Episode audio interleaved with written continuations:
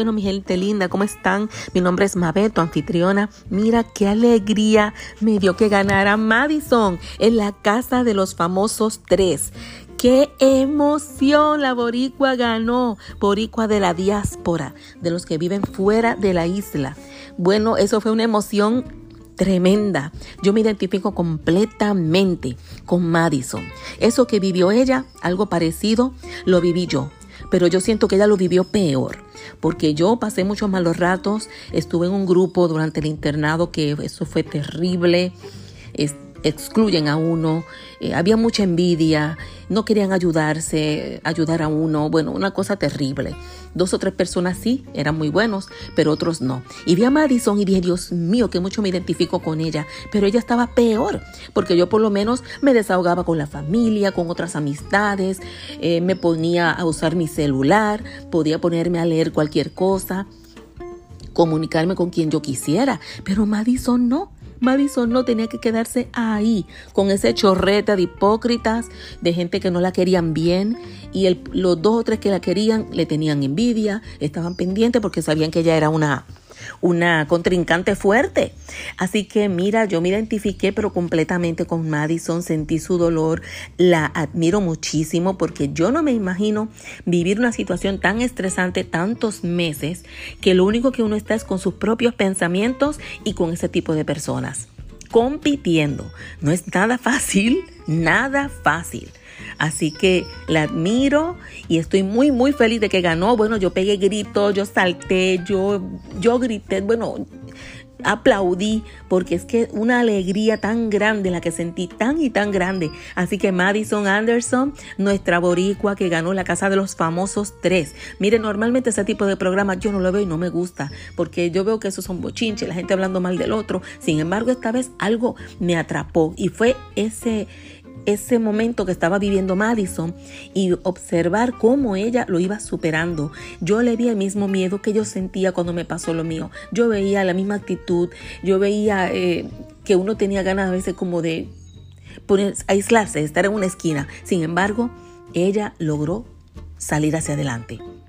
Aunque los mismos que le aconsejaban también le tenían su celo, pero ella acogió esos comentarios positivos, ese apoyo, lo acogió y luego brilló con luz propia, siguió brillando. Así que mira, tú y yo tenemos que aprender a que no dejar apagar la luz. Va a haber momentos que va a disminuir porque los problemas, la autoestima, el miedo, uno se siente solo, se siente rechazado. Pero mira, aférrate a esas personas que se acercan a lo bueno, a aquello positivo de tu vida para volver a brillar y agradecer. Mire, otra cosa que me fascinó de ella, a pesar de que había tantos enemigos, por no decir todos prácticamente, eran enemigos de ella. Sin embargo, fíjense cuando ella le hacían preguntas, la forma que ella contestó.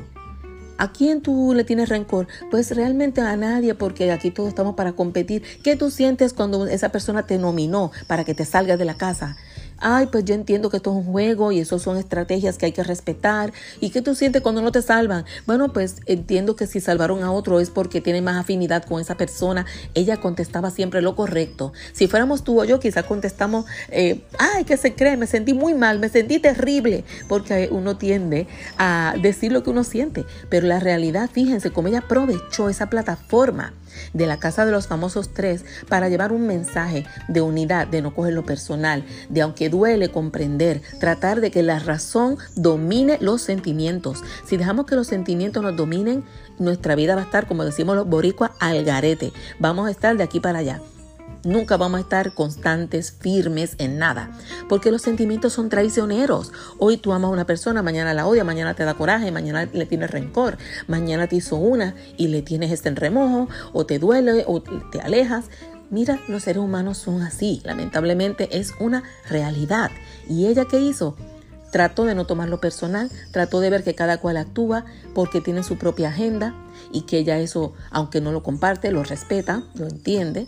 Y eso fue algo que yo admiré, porque cuántas veces en la vida uno no reacciona así, uno reacciona molesto, frustrado y hablando mal de la persona y después uno se ve chismoso y se ve uno amargado.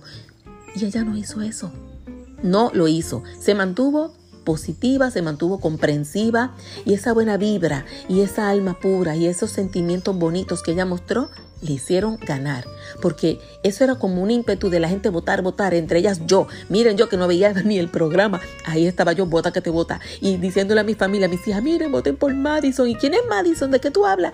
Y yo explicándoles, mira, Madison está en la casa de los famosos, le está pasando esto. Y puse a la gente a votar.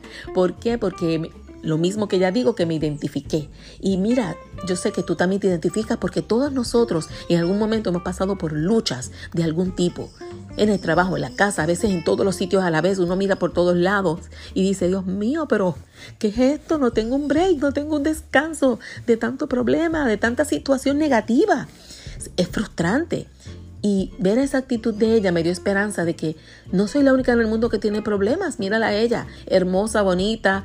Y nadie se llevaba con ella. Claro, me van a decir, pero claro, ella quiere entrar ahí porque si va a ganar un dinero. Sí, es cierto. Pero no deja de ser un ejemplo. Porque, bueno, hubo uno que se salió, el hermano de Jenny Rivera. Él se salió porque ya no aguantaba. Se quiso salir. Y realmente no es fácil.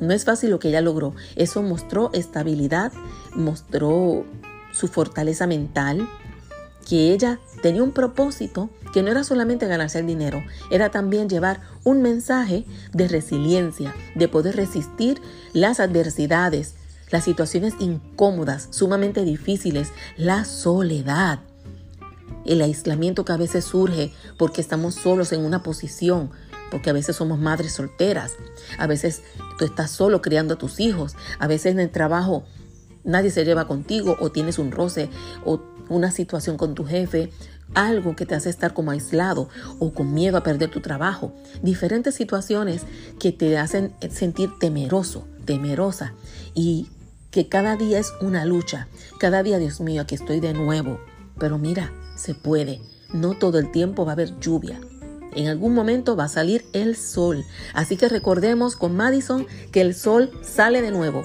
que es cuestión de, como dice ella, team resistencia y al final team persistencia. Eso es lo que debemos darle peso y con ella se me vuelven a abrir esos ánimos de seguir luchando y de darme cuenta que hasta las más bonitas también tienen sus retos. Podemos hacerlo, podemos salir hacia adelante y superar cada momento oscuro de nuestra vida.